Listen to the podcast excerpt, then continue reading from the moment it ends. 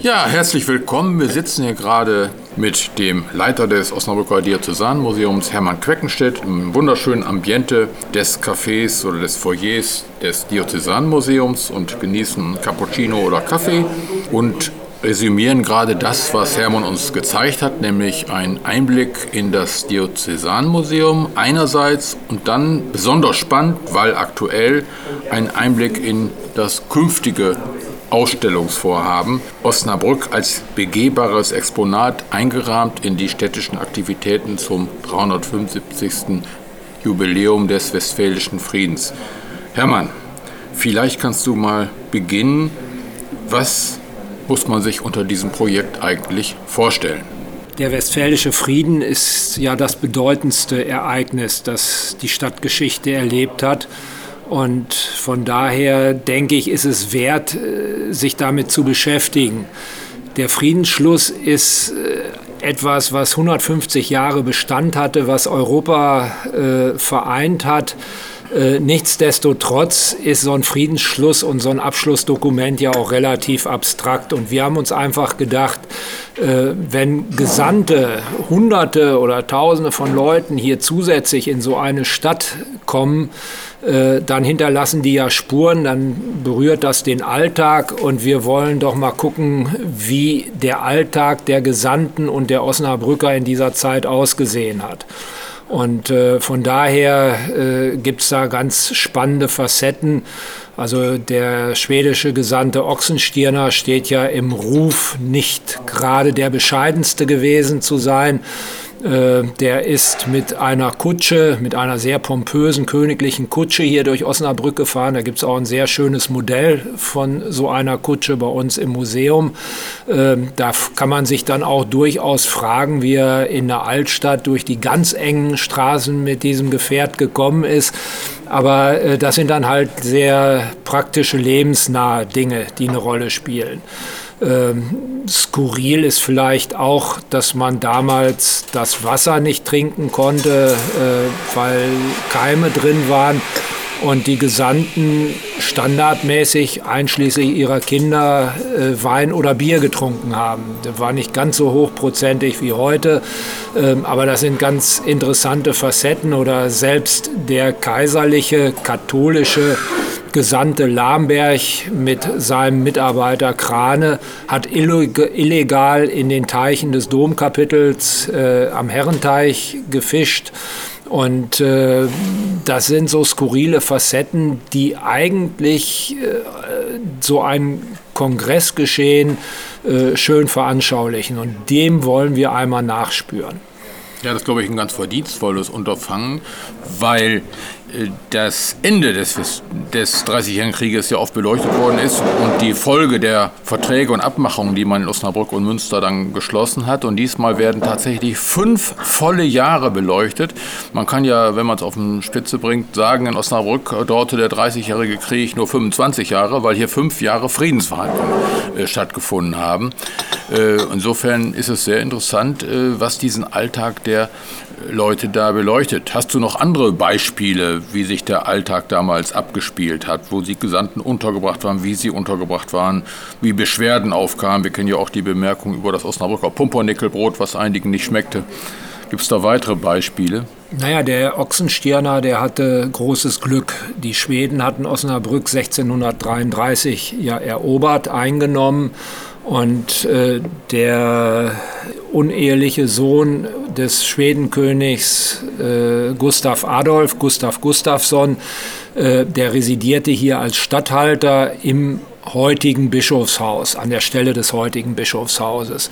Der musste, weil Osnabrück neutral wurde, da durfte dann kein Militär, kein Auswärtiges mehr sein, der musste ausziehen und Ochsenstirner hat kurzerhand diese Residenz für sich genutzt. Ähm, da war ja auch reichlich Platz auf der großen Domsfreiheit, also das war schon sehr repräsentativ. Das Gebäude ist heute auch noch repräsentativ.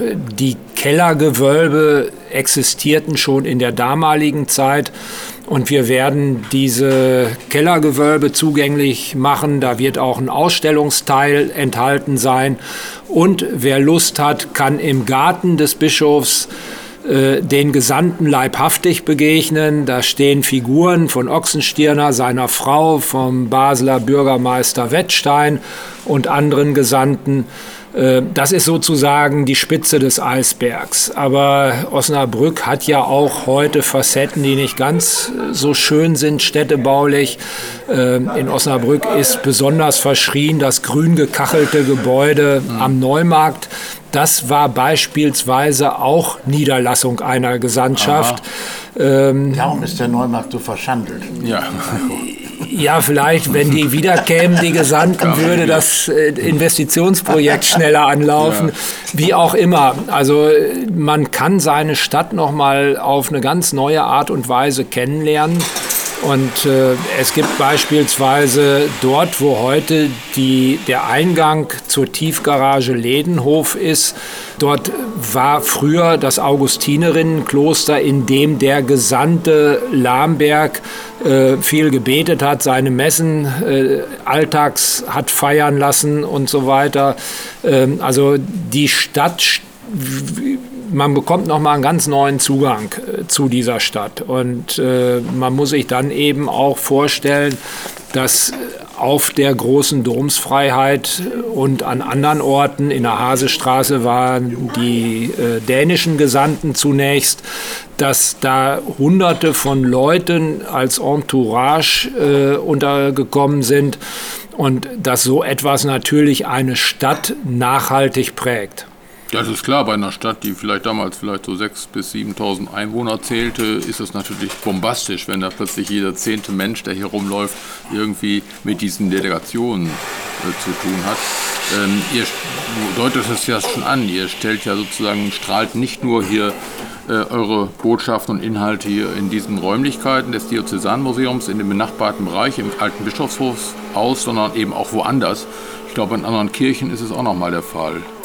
Ja, die Kirchen spielen eben im religiösen Leben der Gesandten eine relativ große Rolle ähm, und die sind als öffentliche Räume heute ja zugänglich. Also ja. wir haben sozusagen als Kern des Projektes die Ausstellung im Diözesanmuseum und im Dom, in der Marienkirche, in der Katharinenkirche und in St. Johann gibt es dann komplementäre Ausstellungsteile, vorwiegend mit Stelltafeln, weil leider Gottes viel in den Kirchen geklaut wird und wir die teilweise ja recht kostbaren Exponate dort gar nicht sichern könnten. Ähm, aber man kann dort sein Wissen dann entsprechend vertiefen und äh, beim Stadtrundgang eben an den Gebäuden auch äh, sehen durch einen Kupferstich, die, die, Reproduktion eines Kupferstiches, wer da gelebt hat, warum dieses Gebäude oder dieser Gesandte wichtig oder unwichtig war. Ähm, und vor allem, äh, man sieht dann, dass diese Stadt einfach geprägt ist in den fünf Jahren durch den mhm. Kongress. Du hast uns äh, heute durch das Museum geführt. Ich muss sagen, das hat mich sehr beeindruckt. Ich wusste es nicht, war das erste Mal da. Ähnlich wie ich damals, das ist ein doofer Vergleich, aber als man mich durch das äh, äh, Museum für Industriekultur geführt hatte, war ich genauso baff. Und das jetzt auch, also diese beiden Museen würde ich jetzt jedem Osnabrücker, jedem Osnabrückerin empfehlen, sich unbedingt anzugucken. Man dachte, ich dachte, dahinter verbirgt sich ganz wenig. Also es sind unglaublich tolle Exponate ausgestellt mit die allesamt eine wahnsinnige Geschichte ausstrahlen. Und meine Frage, wir waren ja eben im Bischofshaus. Was war da los während der Verhandlungen und was kann man dort als Gast erlebbar machen? Gut, also der äh, Bischof Franz Josef Bode, der ja inzwischen zurückgetreten ist, hatte kein Problem damit, dass das Bischofshaus auch für Besucher geöffnet wird, allerdings nur im Rahmen von Führungen. Und die Kellergewölbe existierten auch schon im 17. Jahrhundert. Äh, da kann man dann so ein bisschen Authentizität im Raum erleben. Ja. Im Garten, der Garten war halt auch Verhandlungsort, äh, kann man den Gesandten in Körpergröße äh, begegnen durch, durch Aufstellerfiguren, wie wir sie ja auch schon mal mit Sportlern, jüdischen Sportlern vor einigen Jahren hier auf dem Domplatz hatten.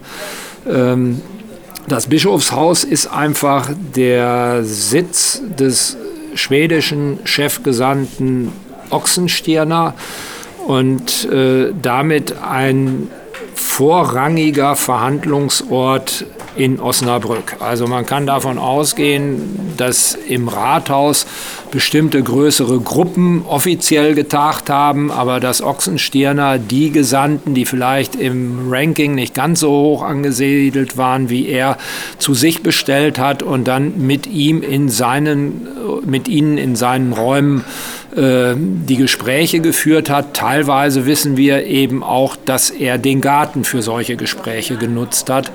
Und man kann einfach sagen, äh, im Bischofshaus pulsierte sozusagen das Kongressleben. Äh, und es ist dort der Osnabrücker Handschlag am 6. August 1648 äh, vollzogen worden. Äh, man hatte lange verhandelt, es war relativ schwierig, die Verhandlungen drohten 1648 schon zu scheitern und dann waren es eigentlich die kleineren Gesandtschaften, die sogenannte dritte Partei, ähm, die dann versucht hat, das Ganze zu retten und dem ziemlichen Drive gegeben hat. Katholiken und Protestanten haben hier in Osnabrück äh, sehr direkt und unkonventionell verhandelt und damit dem ganzen Kongressgeschehen im Frühsommer 1648 nochmal eine ziemliche Dynamik gegeben. Äh, und so kommt es dann, dass man sich tatsächlich Anfang August auf ein Dokument einigt, das am 6. August in äh, der Residenz von Ochsenstirner im heutigen Bischofshaus verlesen wird. Äh, da gab es dann noch wieder Einwände, das hatte man eigentlich nicht einkalkuliert. Das Verlesen hat dann sechs Stunden gedauert. Äh, das war nochmal ein ziemlicher Hammer. Und als äh, das endlich vollzogen war und alle dachten, jetzt kann man den Friedensvertrag ratifizieren, kamen die Schweden mit der Info um die Ecke, dass sie ohne Zustimmung der Franzosen äh, keine Unterschrift leisten könnten, dass da nochmal äh, eine Einvernehmensherstellung äh, erfolgen müsste. Und dann hat man sich mit dem sogenannten Osnabrücker Handschlag beholfen. Also äh, der Handschlag, den dann die kaiserlichen und die schwedischen Gesandten und äh, wichtige Vertreter der dritten Partei sich gegenseitig gegeben haben, äh, der ist hat Rechtsqualität. Also äh, der ist verbindlich äh, und hinter den kann man eigentlich nicht mehr zurückkommen. So dass man eigentlich sagen kann, äh, ein ganz, ganz entscheidender Schritt für den Frieden zwischen dem Königreich Schweden, dem Kaiser und dem Heiligen Römischen Reich deutscher Nation ist tatsächlich hier in Osnabrück am 6. August erfolgt, vollzogen worden. Äh, genauso wie man dann auch äh, den Frieden mit Frankreich hier weitgehend zum Abschluss bringt. Äh, das Ganze wird dann am 24. Oktober in Münster auf Wunsch des Kaisers, der wollte das nicht in Osnabrück machen, da mussten alle nochmal nach Münster fahren. Ähm, das wird dann offiziell vollzogen, aber äh, wir, Frau Professor Westphal von der Universität und ihr Team ähm, und hier wir vom Diözesanmuseum, wir möchten einfach deutlich machen, äh, eigentlich kommt der Friede maßgeblich in Osnabrück zustande, äh, in dieser Stadt, äh, die eigentlich für ein solches Kongressgeschehen viel zu klein ist, vielleicht auch viel zu schlecht ausgestattet ist. Äh, und was ich so wichtig finde, auch für die Gegenwart, es sind nicht die betonköpfisch veranlagten großen gegnerischen Parteien, die am Ende den Frieden zustande bringen, sondern es sind Vermittler, es sind Dritte, die entsprechend äh, dort äh, äh, aktiv werden und die Wegbereiter dieses Friedens werden. Und wir haben natürlich heute an allen Enden der Welt, wir brauchen nur in die Ukraine zu gucken oder auch an, in ganz andere Regionen, äh, fürchterliche kriegerische Auseinandersetzungen, große Konflikte, Konflikte und Konflikt Exportpotenziale. Und ich glaube, es bedarf auch, ohne dass man sagen kann, man kann Geschichte eins zu eins übertragen, es bedarf Wegbereiter für solche Friedensschlüsse, weil die Parteien selbst oft gar nicht in der Lage sind, diese Annäherung zu finden.